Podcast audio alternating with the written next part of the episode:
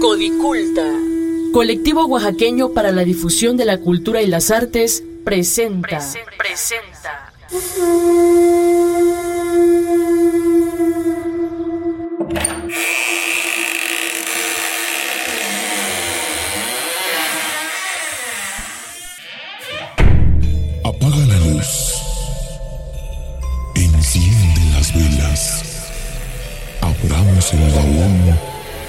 Que salgan las leyendas.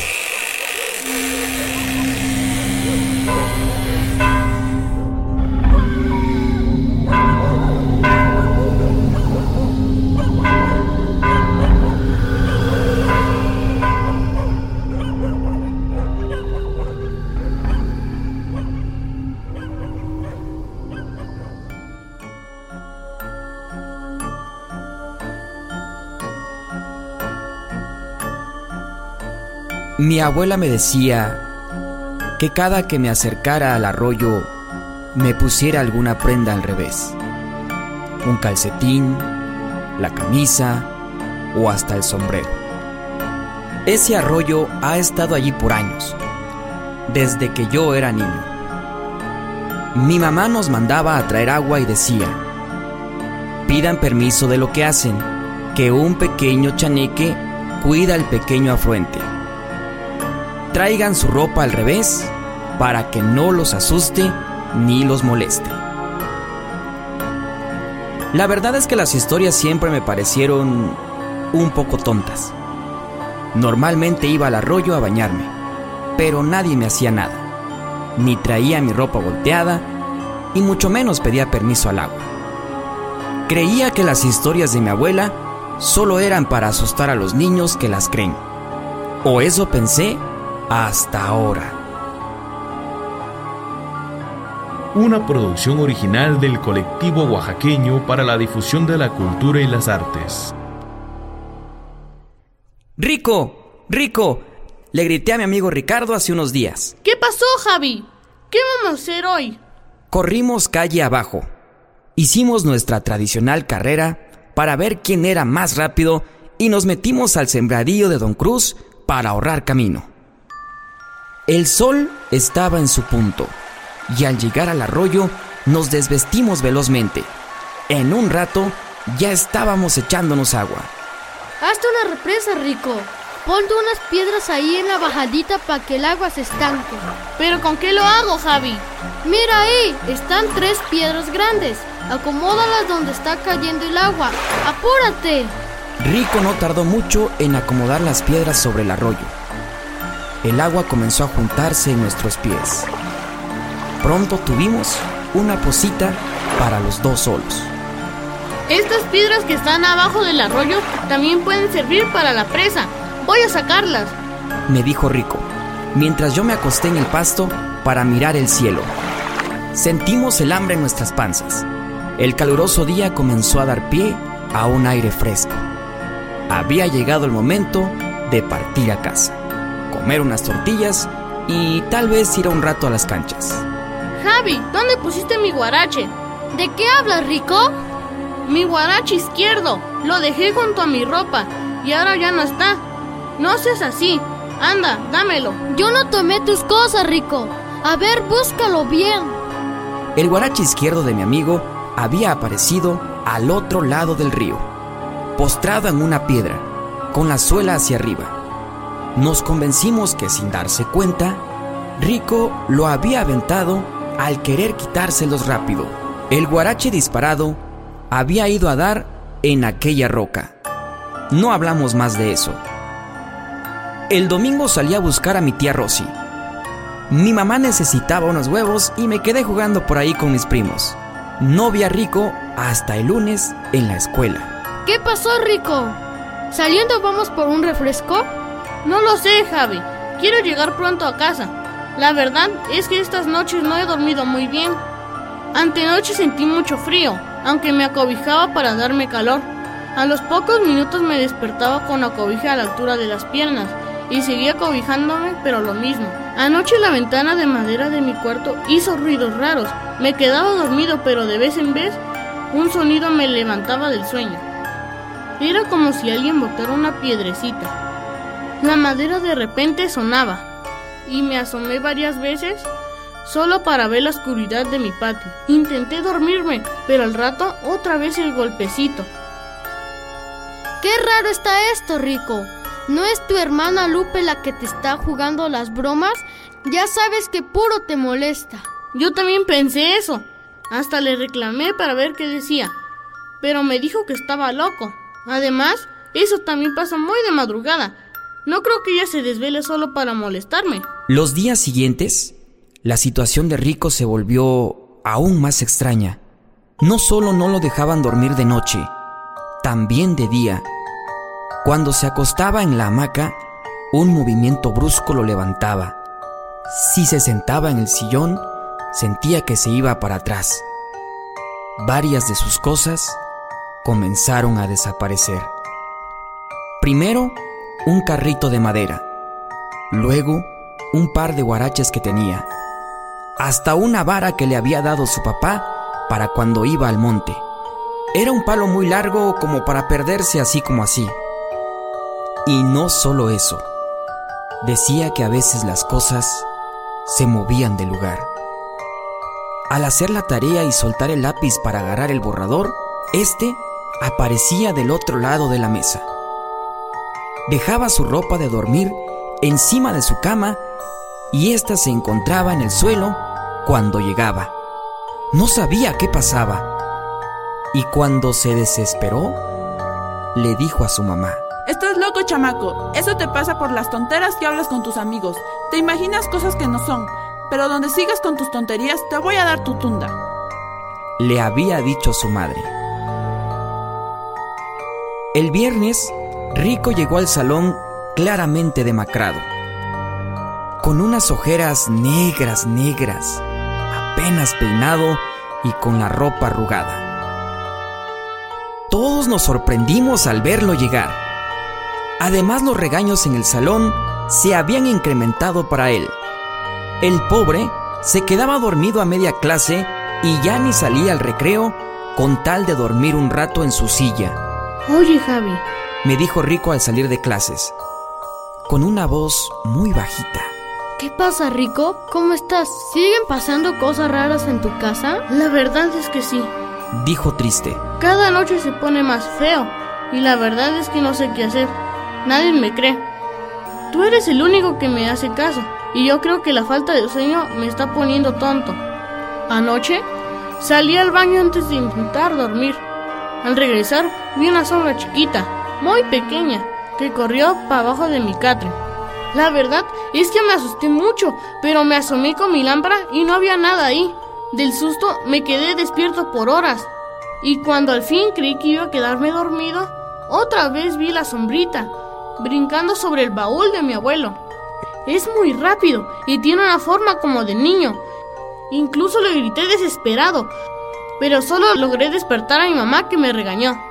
Esto está muy extraño, Rico. Pero mira, hoy ya es viernes. ¿Por qué no me voy a quedar contigo? Yo te cuido mientras duermes para que nada te moleste. Aquella noche me fui a casa de Rico, nomás se puso el sol. Llevé la lámpara de mi papá y una cobija pequeña. Llegué a su casa y su mamá me ofreció un plato de frijoles. Rico apenas aguantaba. Bostezaba a cada rato y hacía un gran esfuerzo para no caer exhausto sobre el plato. Duérmete, Rico. Hoy te prometo que sí descansas. La verdad es que no aguanté mucho sin quedarme dormido. La noche estaba demasiado quieta. Incluso no se oían los grillos ni los animales que en las noches comunes se escuchan. Extendí mi cobija sobre el piso mientras Rico roncaba ya sobre su catre. Cerré los ojos y me dejé ir.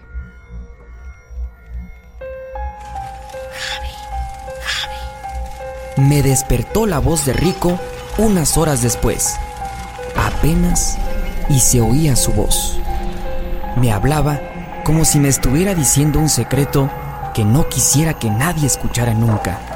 Javi, Javi. Me volvió a decir extendiendo su mano sobre mi hombro pegado al suelo. Míralo, Javi, ahí está. Nunca olvidaré los ojos de Rico. Los tenía totalmente abiertos.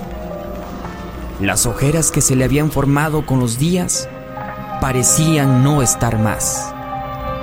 Sus ojos estaban tan fijos que parecían que penetraban en la oscuridad. Su nariz respiraba de manera rápida y la boca la tenía entreabierta. Su gesto era completamente de terror. Una cara de pánico e incertidumbre. Un rostro que parecía haber visto un muerto. Me tardé en comprender sus palabras. Ahí está, ahí está. Resonaba todavía en mi cabeza. No sabía a qué se refería. No comprendía qué es lo que estaba. No entendía de qué me hablaba y sobre todo no sabía por qué la cara de mi amigo rico se había convertido en el gesto del miedo más profundo que he visto en mi vida. Agarré la lámpara y alumbré en dirección donde miraba Rico. Y por unos segundos experimenté un temor tan profundo que heló mis huesos. Un extraño frío que me hizo sudar. Solo fue un ratito, pero lo que vi estará en mi memoria para siempre. Más durante las noches cuando la oscuridad cubre todo lo que me rodea. Era un monstruo chiquito, de apenas unos 25 o 30 centímetros, del tamaño de una de las cubetas de pintura que tiene mi papá. Tenía un cuerpo chiquito, pero bien formado. Iba sin ropa, pero cubierto de pelo como los animales. Su cabeza era extrañamente más grande, con unos ojos totalmente negros. Sus orejas eran asquerosas, como de chivo. Le colgaban hasta por las mejillas y terminaban en punta. Pero lo que más miedo daban eran sus pies. Los tenía totalmente al revés. Eran unos piecitos humanos, pero mirando al otro lado como si avanzaran para atrás. Estaba paradito, en una esquina de cuarto, pero cuando lo alumbré, salió corriendo y escapó por una rendijita de la ventana de madera. ¡Corre, Rico! Le grité a mi amigo mientras me paraba. Salí de su casa a toda velocidad, con la lámpara aún en la mano. Rodeé la casa de Rico, alumbré árboles, macetas y piedras que cercaban su casa. No había nada. Al entrar al cuarto de Rico, él se encontraba exactamente como lo había dejado. No se había levantado. Estaba ido. Rico, Rico, reacciona. ¿Lo viste? Le dije mientras lo sacudía de forma violenta. Háblame. De repente despertó, como cuando la gente recibe un aire que le hacía falta. Javi, ¿te acuerdas? Todo empezó aquel día en el arroyo. Ese día comenzaron las cosas raras. Desde ese día, esa cosa me sigue. Me molesta. Me quiere volver loco. Me quiere muerto. Me dijo Rico con una voz que te lava la sangre. No respondí. No sabía qué responder. Me quedé callado viendo a Rico. Su cara de desesperación, su mirada perdida, sus profundas ganas de llorar. Cuando salió el sol, fuimos al arroyo. Todo estaba como lo habíamos encontrado antes de llegar el sábado pasado. Las pesadas rocas que Rico había movido habían regresado a su lugar. Las piedras que había sacado del fondo no estaban en el lugar donde las había acomodado. El agua bajaba sin obstáculos. Nuestra represa parecía nunca haber existido. Rico se hincó en el pasto y comenzó a llorar. Con sus manos en puño, le pegó al suelo y gritó enloquecido. Déjame en paz. Ya, déjame en paz. Por favor, ya. ¿Qué te hice? Regresamos callados al pueblo. De vez en cuando, Rico volteaba hacia atrás como sintiendo que lo seguía. Yo no sabía qué decir. El siguiente lunes, Rico no llegó a la escuela y me preocupé mucho. Lo peor es que no podía decir nada. Nadie me creería o se burlarían de mí. Me llamarían loco u otras cosas peores. Me quedé pensando todo el día en Rico. Cuando salí de la escuela, me apuré a llegar a mi casa y a hacer la tarea para que mi mamá me diera permiso de ir a verlo. Pero solo me regañó. Me dijo que ya había estado con él durante el fin de semana, que ya no fuera una molestia para la mamá de Rico. Al día siguiente, Rico tampoco entró por la puerta del salón. Era su segundo día sin ir a la escuela. Algo raro sentí en mi pecho, una sensación de miedo y preocupación. Antes de que acabara la escuela, la mamá de Rico llegó llorando. Habló con el director, luego con el maestro y finalmente le preguntó al grupo si no lo habíamos visto. Ella dijo que el lunes salió muy temprano. Creyó que iba para la escuela, por lo que no se le hizo raro. Esa tarde no llegó y por la noche salió a buscarlo a varios lados, pero nada. Estaba desesperada porque ya había pasado un día y medio sin saber de él. Yo sabía dónde se encontraba. El cuerpo de Rico fue encontrado en el arroyo, en una represa de agua construida con piedras, donde el agua se había estancado hasta tener poco menos de un metro de profundidad. Fuimos a poner una cruz donde Rico murió.